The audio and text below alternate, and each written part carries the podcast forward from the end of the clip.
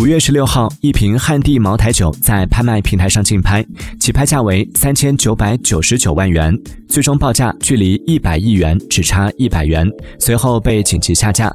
据悉，竞拍人如此疯狂的原因是，本次拍卖的规则存在严重漏洞。关注拍卖商家的淘宝店铺可以免缴保证金。五月十七号下午，该商品已重新上拍，起拍价仍为三千九百九十九万元，保证金为五万元，并删除了。关注本店免缴保证金的表述，目前仅有一人报名。